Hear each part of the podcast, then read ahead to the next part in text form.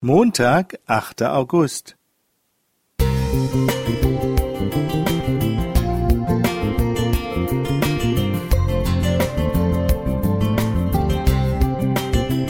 Ein kleiner Lichtblick für den Tag.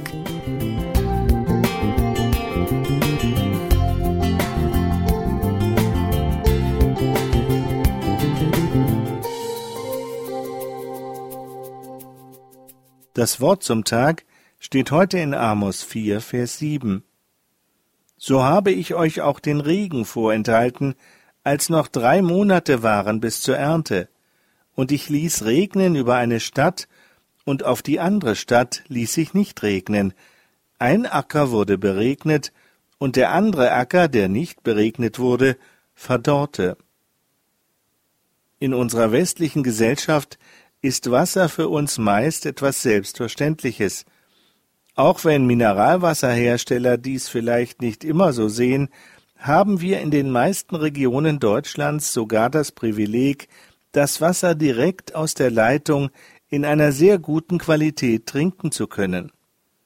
Laut des Umweltbundesamtes verbraucht ein Mensch in Deutschland am Tag durchschnittlich 121 Liter Wasser im Haushalt.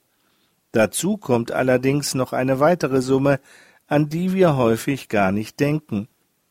Ebenso verbraucht jeder pro Tag noch zusätzlich 3900 Liter Wasser indirekt für die Herstellung von Konsumgütern.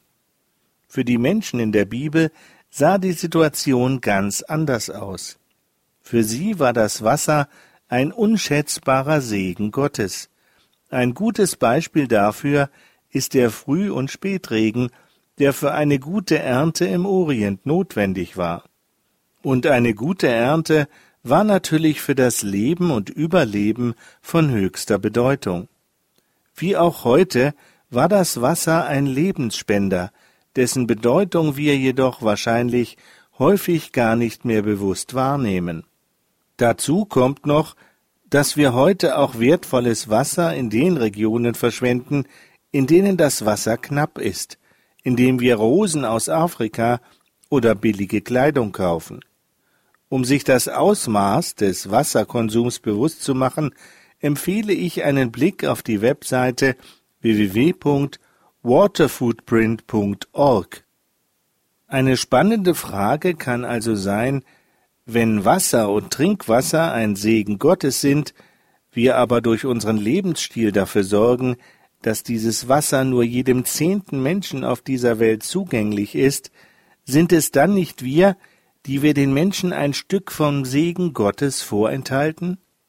Welche Möglichkeiten haben wir, unseren Mitmenschen weltweit nicht nur den Zugang zu Jesu lebendigem Wasser, sondern auch den Zugang zu sauberem Trinkwasser zu erleichtern?